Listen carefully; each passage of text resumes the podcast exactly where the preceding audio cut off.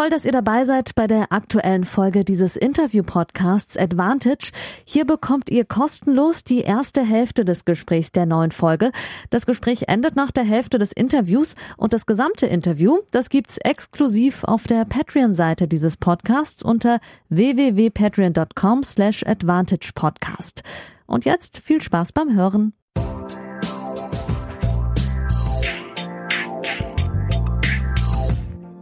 Ja, hallo liebe Advantage-HörerInnen und vor allem liebe Patreons. Danke, dass ihr wieder eingeschaltet habt zu Folge 71. Wir bewegen uns langsam, aber stetig auf die dreistellige Folgenanzahl zu.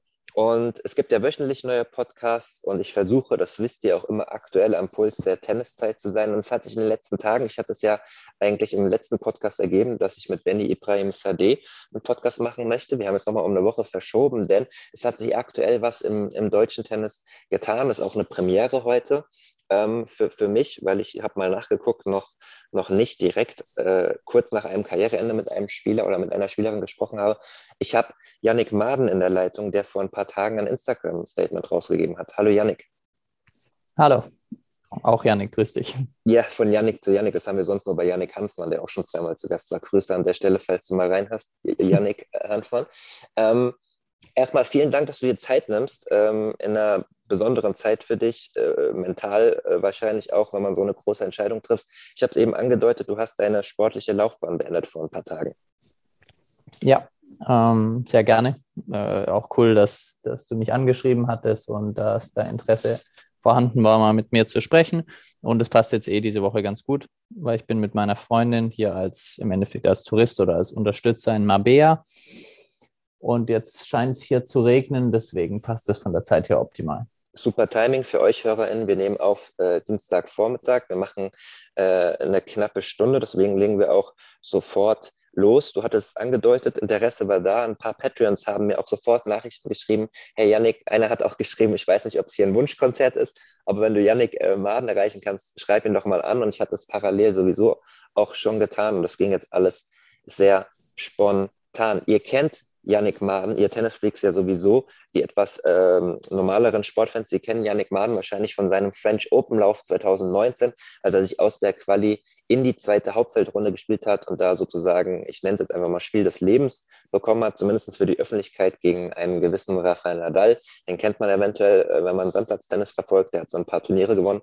Und ähm, du hast dich damals sehr, sehr gut geschlagen. Ähm, wir hatten damals auch kurz Kontakt und du hattest damals auch schon immer wieder körperliche Probleme, obwohl es in dieser Phase gut läuft. Ähm, ich habe auch ein paar Artikel über dich gelesen, wo du auch ab und zu schon mal mit dem Tennis abgeschlossen hattest. Du warst ja auch, du hast es erst auf der Tour probiert, ähm, ein bisschen naiv, wie du in einem Artikel gesagt hast. Dann bist du aufs College gegangen nach Clemson, hast da einen super Abschluss gemacht und hast es dann ab 2015 wieder probiert und richtig bergauf, habe ich gelesen, ging es dann aber erst auch Richtung Top 100, als es am Stützpunkt äh, in Stammheim in Stuttgart, das kennt man ja auch von den Mädels, von den äh, DTB-Mädels, die da oft trainieren, äh, da dann nochmal probiert hast. Habe ich das so richtig zusammengefasst? Also ab da ging es dann eigentlich so bergauf, ne?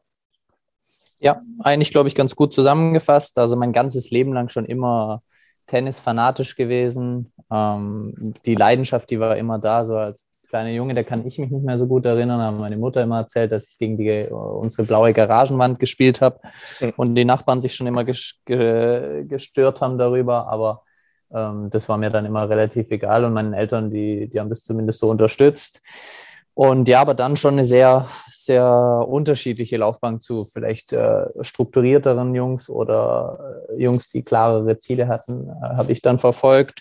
Ja, mit ein paar Unterbrechungen, mit ein paar Hiccups, ähm, aber immer eigentlich auf das bezogen, da, dass ich einfach äh, ja, Tennis spielen wollte und mich verbessern wollte, aber in dem Moment dann entweder nicht genug, äh, nicht gut genug war oder es irgendwelche anderen Gründe gab, dass ich gesagt habe, okay, ich will das irgendwie anders machen. Und ja, dann seit äh, September 2015 war das, glaube ich, durfte ich dann mit meinem langjährigen Trainer Fidi Beutel in Stammheim äh, konsequenter trainieren oder zumindest einen Stützpunkt zu haben, wo, wenn ich nicht auf Turniere gegangen bin, dass ich dort eben einen Anlaufpunkt hatte. Und das hat mir dann seit, würde ich sagen, ja, Februar 2016 ging es dann relativ stetig und auch dann relativ schnell nach oben, so bis Ende 2017, wo ich dann erste 200, äh, 150 stand. Definitiv. Da reden wir gleich auch noch ein bisschen drüber. Ich hatte auch einen interessanten Punkt geschrieben, äh, gesehen ähm, bei der Recherche, als du geschrieben hast, du hattest lange Probleme damit, äh, auf dem Niveau natürlich den Ball richtig zu beschleunigen, Tempo zu geben. Da, da kommen wir vielleicht später nochmal drauf. Wir fangen aber mal jetzt von hinten an, beziehungsweise in der Aktualität, weil das natürlich jeden brennend interessiert. Karriereende äh, mit noch Anfang 30 eigentlich. Du hattest vor drei Jahren in die Top 100 geschafft. Ähm, wer sich jetzt mal deine Ergebnisse der letzten drei Jahre an, ansieht, so wie ich das jetzt auch nochmal äh, richtig intensiv getan habe, der sieht auch unabhängig von Corona ein paar Lücken. Ähm, der sieht auch seit der French Open Quali letztes Jahr sehr viele äh, Erstrundenniederlagen und dieses Jahr auch nur noch drei Spiele, glaube ich, und davon auch zwei Aufgaben, ähm, was sofort nahe liegen lässt, dass es natürlich körperlich problematisch geworden ist. Ähm, vielleicht kannst du mal die Beweggründe ausführen, ähm, warum es letztlich zum Karriereende gekommen ist. Ja, ist, glaube ich, nicht ganz so einfach für mich zu erklären, weil ich da auch relativ lange selber mit der Entscheidung gerungen habe. Also die ersten, sagen wir mal so, Gedanken nicht in Bezug auf äh, aufhören, aber schon nachzufragen oder in mich selber reinzuhören, ob ich das so noch will, kam eigentlich nach, ja, oder vor, vor dem Pandemiestart schon. Ah, okay. Also ähm, ja, irgendwie nicht mehr ganz so dieses Wohlfühlsein bei Turnieren gehabt oder so dieser Drive unbedingt gewinnen zu wollen. Dann kam eigentlich mir damals die Pandemie, abgesehen davon, dass es natürlich eine schlimme Sache und ähm, so lang sich jetzt gezogen hat, ähm, kam mir das eigentlich zugute, weil ich damals arg schon äh, Brustmuskulatur und Schulterprobleme hatte. Und dann war das wie so ein ja, Aufatmen, mal einfach was anderes zu tun und nicht so in diesem Trott drin zu sein. Und genauso nicht so leicht ist es mir dann auch gefallen, da im, im August eben wieder anzufangen, obwohl ich während der Zeit dann am Ende wieder viel trainiert hatte. Also das Training war immer weniger das Problem, wenn ich nicht extrem körperliche Probleme hatte oder Schmerzen hatte, sondern eher, ja, dass äh, dieser Wettkampf, dieses unbedingt gewinnen wollen, das Wegsein von zu Hause. Und ja, so hat sich ein bisschen dann durchgezogen und dann habe ich aber ähm, nach Urlaub 2020 im November nochmal gesagt, okay, ich, ich versuche mit äh, Physiotherapeuten und eine, eine, konsequentere Vorbereitung zu machen, in Regensburg auch. Ähm, das hat dann auch für meinen Arm und die Schulter einiges gebracht, aber frag mich nicht wirklich warum, aber im Endeffekt da Dezember 2021 ist so ein langjähriges Achillessehnenproblem links hochgekommen, bis es dann eigentlich im März 2021 nicht mehr wirklich weggegangen ist. Und das sind dann auch die Sachen, wo du vielleicht online gesehen hast, dass ich häufiger äh, aufgeben musste oder dann eben Lücken drin waren, weil ich versucht hatte, irgendwie eine bessere Lösung zu finden. Aber das hat sich relativ lange durchgezogen und da hatte ich dann schon häufig Gedanken, ja, äh, dass das so nicht weitergeht, weil ich ja, von Arzt zu Arzt zu Physio ge gerannt bin und im Endeffekt alle gesagt haben, hier ist eine chronische Veränderung deiner Sehne. Ähm, OP hilft nicht, wird, wird man auch nicht machen, Spritzen helfen nicht, braucht Zeit im Endeffekt und ja, Physiotherapie oder andere Behandlungsmethoden. Ja, und das war auf jeden Fall dann frustrierend. Ja, eigentlich dann im Endeffekt weitergespielt, ähm, weil ich keine Lösung hatte und ich noch in den großen Turnieren vom Ranking auch drin war. Aber eigentlich rückblickend war das nicht das Richtige, weil es frustriert einen selber. Ich weiß, ich konnte nicht voll trainieren. Ähm, konnte die Matches kaum schmerzfrei und auf vollem Niveau spielen und klar. Und dann sind die Gegner zu gut auch einfach und dann habe ich viel verloren, hat mich gestört, war ich unzufrieden, habe auch nicht mehr wirklich so diesen Weg nach oben gesehen. Ja, und dann hatte ich eigentlich eine Weile während der Liga auch wie Pause gemacht ähm, und habe mir dann gesagt, okay, ich, ich versuche US Open, wenn ich reinkomme, da zu spielen. Und das war das erste Turnier wieder, wo es ein bisschen besser war mit der Achillessehne. Ähm, Letztes ja. Jahr. Und dann war es aber Jahr US von, Open. Ja, genau. Mhm. US Open 2021. Mhm. Und da waren aber schon, hatte ich schon oft die Gedanken, boah, ähm, okay, ich versuche nochmal in die Richtung ähm, bestmöglich zu spielen. Und wenn ich Australien 2022 schaffe, dann würde ich damit aufhören. Aber schon selbst dieser, so, äh, dieses kleine Ziel, wo ich mir irgendwie versucht habe zu setzen, war nicht mehr, was mich wirklich äh, begeistert hat oder wo mich wirklich gereizt hat, dadurch dann die Schwierigkeiten durchzugehen. Und dann, ja, hat sich das so weitergezogen. Ich habe äh, Italien noch erste Bundesliga gespielt. Das hat trotz den Schmerzen von der Achillessehne eigentlich noch am meisten Spaß gemacht. Da ging es von der Motivation und von dem im Endeffekt reinbeißen und äh, durchfighten am besten, viel besser wie bei den Turnieren.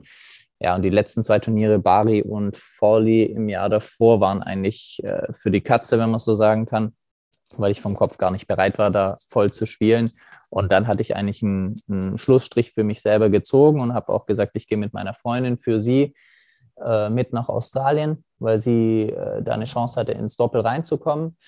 Und so im Endeffekt für mich selber abgeschlossen gehabt damit. Ähm, ja, und dann war das so der, der erste Cut und dann aber während Australien ist meine Achillessehne nochmal besser geworden und so ein bisschen hat es mir auch Spaß gemacht, dann wieder mehr dort Tennis zu spielen, mit den Jungs dort zu sein und, und mit meiner Freundin. Dann habe ich gesagt, ja, okay, so und da, da war ich nicht sehr zufrieden mit meinem Abschluss, wie ich das letztes Jahr gemacht habe. Ich versuche mir nochmal einen Ruck zu geben. Und das war auch nochmal der Grund, warum ich dann in Pau nochmal oder Po nochmal gestartet hatte. Da war ich auch dann zufrieden, dass ich da gemerkt habe, okay, wenn ich mich einigermaßen ähm, zusammenreißen kann und auch noch Spaß auf dem Platz finde, dann kann ich das Level spielen. Habe da die erste Runde Quali gewonnen gehabt gegen auch einen ganz guten jungen Spanier. Aber Nicolas dann habe ich schon Alvarez, während dem Match gemerkt, Nicolas Alvarez, Alvarez genau. Ramona, ja. Ja, ja. ich kannte den gar nicht davor, aber der hat gut gespielt, war auch ein enges Match. Ähm, aber da habe ich schon im Match gemerkt, oh, mein, mein unterer Rücken und meine äh, Adduktorenmuskulatur, die, die machen da morgen nicht mehr mit. Und das war aber dann für mich in Ordnung, weil da habe ich einfach gemerkt, okay, um auf dem Level zu spielen, ähm, war ich vielleicht zu lange raus, zu lange nicht konsequent trainieren können, also eigentlich über ein Jahr hinweg, plus dann noch die Zeit in Australien, wo ich eigentlich als Tourist dort war. Mhm. Ja, und dann habe ich gesagt, und dann habe ich mir im Endeffekt mehr und mehr, bin ich mir klarer geworden über die Entscheidung und habe gesagt, okay, wenn ich in Indien was reinkomme, gehe ich dahin und finde dann meinen Abschluss ähm, in Lille vermutlich, weil da meine Freundin mitkommen konnte und ich dann nicht alleine bin, weil in Indien war bin ich, nach allein, äh, bin ich alleine hingegangen.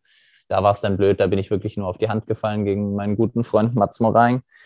Ähm, und in Lille war, war ein ordentliches Match und so bin ich im Endeffekt dann aber mehr und mehr klar und auch zufrieden mit der Entscheidung geworden, dass ich sage, hier jetzt kommt was anderes, weil eben nicht mehr ganz so diese Bereitschaft und der Wille unbedingt gewinnen zu wollen, vor allem dann mental zusammen mit den körperlichen Problemen dann vielleicht Zeit was äh, ist, was anderes zu machen. Janik, vielen Dank. Bisschen komplizierte Erklärung. Ich habe es versucht, einigermaßen wiederzugeben. Äh, war aber, wie gesagt, nicht ganz so einfach auch für meinen Kopf, dann zu entscheiden, was ich jetzt äh, mit mir anfangen werde, jetzt die nächsten Wochen, Monate, Jahre und so einen großen Lebensabschnitt dann, ist so eine große Veränderung eben herbeizuführen. Definitiv, das glaube ich sofort und ich glaube, dass das verstehen auch die HörerInnen dieses Podcasts ähm, und dafür ist dieser Podcast ja auch da, dass man auch mal länger ausholen kann. Von daher vielen Dank für deine, für deine Gedankengänge. Das wurde auf jeden Fall, es wurden sehr viele Punkte deutlich, aber es wurde auch deutlich, dass du da hin und her gerissen warst und dass der Körper natürlich auch eine große Rolle gespielt hat. Aber ich habe auch ein bisschen ja. rausgehört, dass die innere Motivation unabhängig von äh, den Verletzungssorgen auch ein bisschen gestruggelt hat. Das ist ja auch ein wichtiges Element. Da würde ich vielleicht auch gleich mal dazu kommen. Ein paar Tage vor ja. dir hat ja ähm, Ashley Barty ihren Rücktritt äh, bekannt gegeben, die ja nochmal sieben Jahre jünger ist als du, mit äh, noch nicht ganz 26. Ähm, die ja auch äh, einfach gesagt hat, dass sie nicht mehr bereit ist, dem Tennis äh, im Training das zu geben, was notwendig ist, um auf diesem höchsten Niveau Erfolge zu feiern. Also dieses Quälen im Training, dieses ständige Quälen im Training. Und das, obwohl sie gerade äh, an der Spitze des Eisberges ist und noch alles vor sich hatte oder noch viele Erfolge hätte feiern können. Was hast du speziell in deiner Lage gedacht? Das waren deine ersten Gedanken, als du das gelesen hast. Da habe ich sogar wirklich geschmunzelt, weiß ich noch, saß ich auf dem, äh, auf dem Sessel, ich glaube bei der, der Oma von meiner Freundin habe ich das gelesen gehabt und habe hab ich schmunzeln müssen, weil meine Freundin wusste ja schon, dass eben in Lille mein letztes Turnier war und ein paar von meinen guten Freunden habe ich das auch schon mitgeteilt gehabt. Und dann hat sie das, bevor ich aber dann äh, jetzt auch auf Instagram das halt äh, einigermaßen mitgeteilt habe an die paar Leute, die, die das mitbekommen, äh, muss, muss sie auf jeden Fall schmunzeln, aber finde ich äh, ja sehr beeindruckend von ihr, wie sie es gemacht hat. Weil ich glaube, da haben die wenigsten mit gerechnet, vielleicht die Leute, die sie besser kennen, mehr aber ja, ist wahrscheinlich nicht ganz so äh, zu vergleichen. Auch die Erfolge, die sie gefeiert hat, auf einem deutlich äh, ja, kürzeren Weg oder einem deutlich jüngeren Alter. Aber mm, ja, irgendwas scheint ihr auch entweder gefehlt zu haben, weil sie ist ja schon mal vom Sport zurückgetreten ja. oder beides, vielleicht auch einfach alles erreicht, was sie sich vorgestellt hat.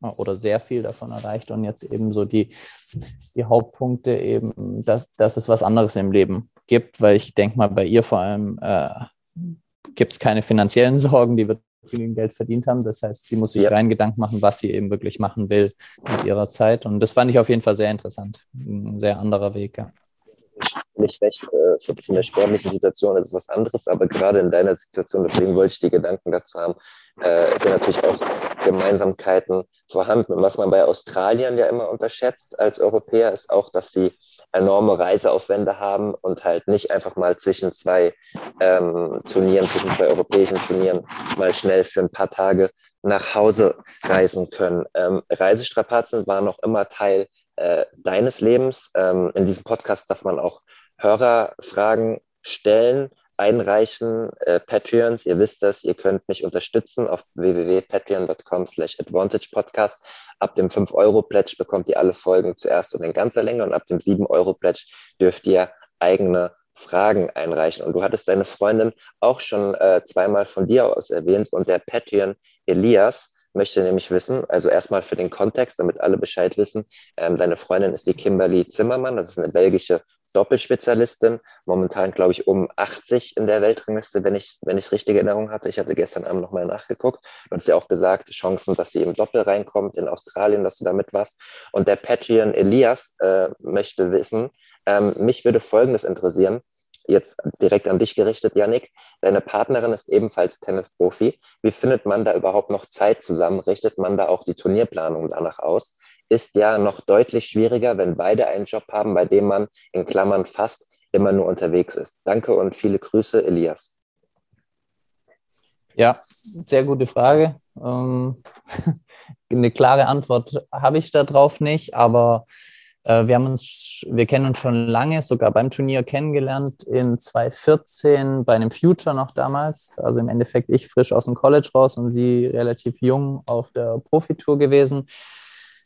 Und genau, schon rein die Distanz, vor allem aber, weil wir, weil sie wohnt in, in Brüssel und ich in Stuttgart, war es nicht immer das Einfachste. Bei den Future, muss ich sagen, ähm, haben wir immer wieder versucht, die Turnierplanung äh, aufeinander abzustimmen, weil dort eben häufiger kombinierte Events gab. Das war auch rückblickend, also rein von, von der Phase war wirklich eine schöne Zeit, weil ich hatte damit sowieso, äh, damals sowieso keinen Trainer dabei, habe aber da angefangen, sehr erfolgreich zu spielen und dann war das eben ein Plus-Plus. Eigentlich, wo ich dann einen größeren Schritt nach oben gemacht hatte, so in die Challenger-Events, ähm, ging das leider nicht wirklich. Also da waren die wenigsten Turniere. Ich glaube, es gab mal in Prag Challenger auf Sand, wo kombiniert war mit einem ITF-Turnier von den Mädels auf der gleichen Anlage, aber es war schon äh, eine Herausforderung. Ja, immer wieder an, an eben freien, freien Wochen bin ich nach Brüssel oder sie nach Stuttgart gekommen. Ähm, sie konnte auch im Verband bei uns immer relativ gut trainieren. Bei mir, wir haben da auch Wege gefunden in Brüssel und sonst halt der Urlaub immer wieder ein paar Tage hin und her. Früher vor Corona gab es immer ähm, schnelle, einfache Direktflüge Stuttgart-Brüssel, auch relativ günstig. Also wir haben unser Bestes versucht, aber natürlich ist es nicht zu vergleichen mit einer normalen Beziehung. Ähm, ja, wenn man sich eben die ganze Zeit zu Hause sieht und mehr im Alltag ist, daher vielleicht ein bisschen mehr frisch geblieben. Auf der anderen Seite, klar, hat es schon auch oft genervt, dass man sich einfach ja, Tage, Wochen lang nicht gesehen hat. Aber ich weiß nicht, ob es so einen Riesenunterschied wäre, wenn jetzt einer Tennisspieler ist und der andere einen normalen Job zu Hause hat, weil wir als Tennisspieler sind sowieso sehr, sehr viel weg, wenn man nicht verletzt ist. Ähm, dann wäre es eben so, die eine Person mehr zu Hause, die andere immer weg. So war es jetzt ein paar Mal halt eben die, die Koordination, wo schwieriger war, ja. Und sogar vielleicht ausgewogener am Ende. Du hast äh, jetzt gesagt, du bist sozusagen als Unterstützung gerade diese Woche auch in Spanien bei ihr auf einem Turnier. Ist das jetzt erstmal so geplant, dass du ein bisschen mitreichst als Unterstützung? Ähm, also im Endeffekt ist bisher, um ehrlich zu sein, relativ wenig geplant. Ähm, die einzigen Fixpunkte sind noch, dass ich eben äh, einen Bundesliga-Liga-Vertrag in Deutschland habe und in Italien wahrscheinlich am Ende vom Jahr noch Bundesliga spielen werde. Alles andere ist nicht wirklich geplant und das ist jetzt so ein bisschen in Abstimmung einfach. Ich wusste, die Woche werde ich mit dir mitgehen, weil letzte Woche eben in Anführungsstrichen für mich war, wo sie dabei war. Ähm, um mich da zu unterstützen. Und diese Woche habe ich gesagt, gehe ich mit und alles andere müssen wir miteinander mal schauen. Aber es ging einfach darum, sie zu sehen. Und klar kann ich sie dann unterstützen, wenn ich beim Turnier dabei bin. Ähm, kann ich mal mit ihr trainieren oder mit ihrer Partnerin. Aber im Endeffekt einfach, um zusammen zu sein. Ist jetzt nicht irgendwie eine Planung hier, dass ich die, die ganze Zeit mitreiße, werde ich auch nicht machen. Aber das, das müssen wir miteinander dann entscheiden, welche Wochen Sinn machen, wo, ja, wo man sagt, da geht man zusammen hin oder nicht. Okay, damit hast du auch schon meine nächste Frage beantwortet. Die Frage, ob das Karriereende erstmal nur auf die internationale Laufbahn äh, beschränkt ist, ob du auch weiter äh, Bundesliga oder italienische Liga spielen willst. Das hast du zumindest dieses Jahr noch vor. Ja, dieses und nächstes Jahr auf jeden Fall. Also in Deutschland äh, bis auf jeden Fall nächstes Jahr einschließlich. Ähm, deswegen war mir das auch wichtig, die, die Auszeit in Australien zu nehmen und mehr auf mein, meinen Körper zu achten und hoffentlich da einen Weg zu finden, weil das reine Tennisspielen, Trainieren, das macht mir nach wie vor oder jetzt vor allem wieder viel mehr Spaß.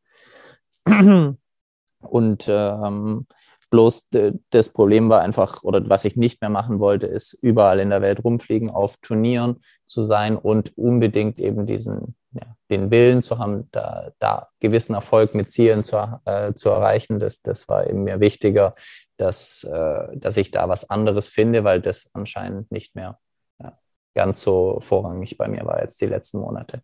Verstanden. Dann nochmal herzlichen Dank an Patreon Elias äh, für die Frage.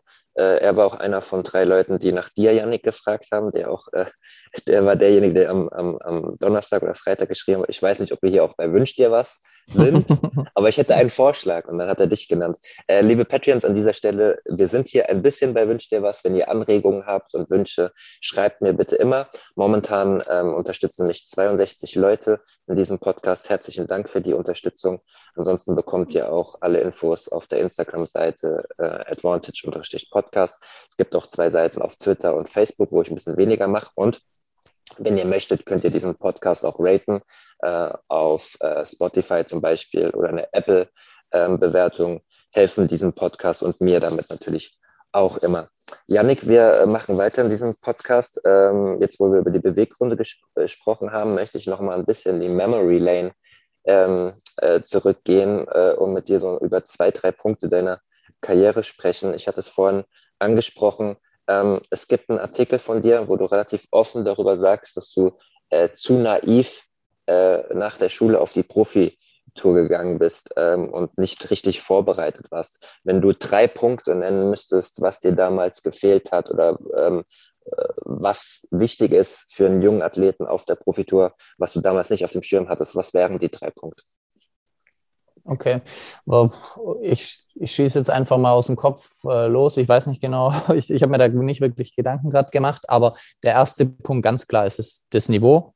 Äh, das ist, würde ich sagen, bei, den, bei allen Tennisspielern, die ins, ins höhere Niveau gehen wollen oder Profi äh, werden wollen, ist natürlich, dass sie in Anführungsstrichen gut genug sein müssen. Das war damals in keinster Weise der Fall. Also ich bin äh, habe mein Abi, glaube ich, fertig gemacht und habe dann ein paar Future gespielt gehabt und mich mal qualifiziert, vielleicht mal einen Punkt geholt, aber im Endeffekt äh, damals nicht gut genug gewesen. Dann ähm, die Naivität äh, war damals, glaube ich, bezogen, dass ich, äh, darauf bezogen, dass ich dachte, dass es viel leichter gehen würde, wie es wirklich dann geht. Was hat, denn, ähm, was hat denn, wenn ich da mal kurz einhaken darf, was hat denn dein Umfeld damals gedacht? Oder hattest du Berater, Trainer, äh, Leute vom Verband, vom, vom Landesverband oder vom, vom nationalen Verband, die haben die alle gesagt, ja, mach mal? Oder hattest du viele Kritiker, die gesagt haben, das schaffst du eh nicht und hast dich trotzdem dafür entschieden? Wie war damals so die, die Außenwirkung auf dich? Gute Frage. Ich kann dir gar nicht mehr so genau beantworten, weil ich es nicht, nicht mehr so, so weiß. Mhm. Das Einzige, was ich weiß, ist, dass ich äh, auch heute noch oder insgesamt, glaube ich, meine, meine innerliche Persönlichkeit sehr stur ist. Mhm. Das heißt, selbst wenn da andere Leute was gesagt hätten, hätte ich das sowieso so gemacht, wie, wie ich gedacht hätte. Ähm, Umfeld von, von Eltern und Familie, die haben äh, das immer unterstützt und haben gedacht, das wird schon auch, das wird der richtige Weg sein, weil der liebt Tennis, der, der macht seinen Weg schon aber die sind jetzt nicht aus dem äh, Sport oder vor allem nicht aus dem Leistungssport im Tennis. Ähm, daher schwierig natürlich auch für sie, das zu beurteilen. Ja, äh, wie gesagt, nicht so einfach für mich zu beantworten, aber ich glaube, dass die meisten Leute da, ich bin teilweise beim Verband gewesen und äh, bei einem Privattrainer damals, wo aber alle vielleicht nicht ganz genau entweder den Draht zu mir hatten oder ich auch oft nicht zugehört hatte und gesagt habe, okay, ich, ich schieße jetzt mal einfach darauf los, mal sehen. Aber im Endeffekt, der Lebensstil ist ja so anders, wie wenn man eben in der Schule ist, ein geregeltes Umfeld hat, zum Training geht und dann mal ein paar Turniere am Wochenende spielt, wie wenn du wirklich sagst, okay, ich mache jetzt nur das, wie strukturiere ich meinen Tagesablauf, meine Wochenplanung und dann meine Turnierplanung, sodass ich einerseits versuche, mich unbedingt zu verbessern, weil ich im Moment nicht gut genug bin, damit mein Geld zu verdienen oder auch den Weg schneller nach oben zu schaffen. Und äh, ja, wie, wie strukturiere ich dann meine Turniere, meine mein ganzes Leben, äh, wie richte ich das damit darauf aus, damit ich eben Erfolg haben kann. Und das war damals einfach viel zu naiv und einfach hier, wir machen jetzt mal oder ich mache jetzt mal. Dann war ich oft verletzt, war sehr labil vom Körper, mal, mal Schmerzen hier und da gehabt. Dann verliert man natürlich, dann zweifelt man irgendwann dran, uh, was mache ich da, ist das eigentlich richtig? Und ja, dann war das wie so eine Kurzschlussreaktion. Einer meiner besten Kumpels damals ist aufs College gegangen und ich war da wirklich unzufrieden, habe in dem, ich weiß gar nicht mehr, anderthalb Jahren, wo ich aus, dem, aus, dem, aus der Schule raus bin, hatte ich, ich wüsste gar nicht, wie viele Turniere gespielt, nicht extrem erfolgreich, äh, zumindest nicht für meinen Anspruch. Und dann war das so, zack, und hopp, ich will was anderes. Und äh, ein Kumpel hatte ich drei Monate später nach USA. Mhm, ein Kumpel hat dich empfohlen, habe ich gelesen, bei, ne, bei, einem Trainer an der Clemson University. Ähm, ja. Die kenne ich vom Namen her, weil sie, glaube ich, ganz gut im Basketball sind, im College Basketball. Fast wenn ich jetzt Football. Football? Okay. ja. Liebe, der, amerikanische Sport ist auch so ein bisschen meine, äh, mein, meine Lücke. Deswegen habe ich es jetzt einfach mal aus dem Blauen heraus gesagt und ich werde es nicht rausschneiden, äh, weil man auch mal zu Fehlern stehen muss. ähm, aber sie war mir auf jeden Fall ein Begriff. Ähm, du hattest äh, in einem Artikel auch gesagt, dass sich auch viele Spieler äh, mehrere Universities angeschaut haben oder noch geguckt haben, wie es da ist und was für Angebote kommen. Du hast dann die ähm, die Chance direkt ergriffen und, und bis dahin. Ähm, bist du ein Mensch, der sehr spontan entscheiden kann, ohne ein schlechtes Gewissen äh, und einfach mal sagt, jetzt ich, ich gehe da, also I go for it, äh, wir schauen einfach mal. Ähm, oder hat dir das sogar sehr viel Kopfschmerzen bereitet, dass du das so spontan entschieden hast? Nee, das war, da habe ich, das habe ich nicht einmal bereut gehabt. Das war, deswegen sage ich immer Kurzschluss. Äh, Entscheidung, weil das mhm. war im Endeffekt so, ich war sehr unzufrieden. Dann hatte ich zufällig mit ihm telefoniert, weil er eben gerade nach USA rüber ist. Und dann hat er gesagt, ja, hier ist ganz cool eigentlich, das passt ganz gut, ihm gefällt es, ähm, ob ich nicht auch Interesse hätte. Und dann ist es so eigentlich direkt in meinen Kopf gekommen, habe mir das vielleicht zwei Tage überlegt, mit meinen Eltern besprochen. Aber die haben mich da auch machen lassen und dann im Endeffekt kam das so. Und von der Art her, ja, ich mag das nicht extrem äh, über viele Sachen lange nachzudenken. Mhm. Aber bei vielen Entscheidungen, wie jetzt zum Beispiel bei der Entscheidung, meine, meine aktive Karriere zu beenden, da konnte ich nicht simpel einfach entscheiden. Da habe ich mehrmals meine Meinung vielleicht abgeändert, komplett über den Haufen geworfen. Ähm, aber bei vielen anderen Sachen äh, mag ich es am liebsten eigentlich aus dem Bauch raus und aus meinem Gefühl raus zu entscheiden und bin da eigentlich immer relativ zufrieden mit gewesen. Sehr gut. Ich habe mit äh, Dominik Köpfer hier auch schon mal eine Sonderfolge gemacht über die Besonderheiten ähm, des College-Tennis. Das heißt, die StammhörerInnen wissen, glaube ich, relativ viel über College-Tennis. Ähm, gab es etwas, was dich total überrascht hat an, an deinem College? Warst du rundum zufrieden und hast dir gedacht, boah, krass, hier kann ich mich auf jeden Fall richtig verbessern? Mm, zum ersten Teil ja, ich war da wirklich rundum zufrieden eigentlich. Ein paar, paar Sachen waren neu. Dann mein erstes Jahr musste ich aufgrund von, weil ich zu lange eben nach meinem Abiturabschluss nicht eben ans College gegangen bin, musste ich die ersten zwei Semester aussetzen, in Anführungsstrichen. Also ich, ich konnte voll mittrainieren, aber keine äh, University Matches spielen. Das hat schon genervt, aber im Großen und Ganzen war ich da sehr zufrieden von, äh, von der Location, von der Uni, von der Begeisterung fürs Tennis, von der Teamatmosphäre alles relativ simpel dort, eben nicht auf sich alleine gestellt, sondern in, im Team zu trainieren.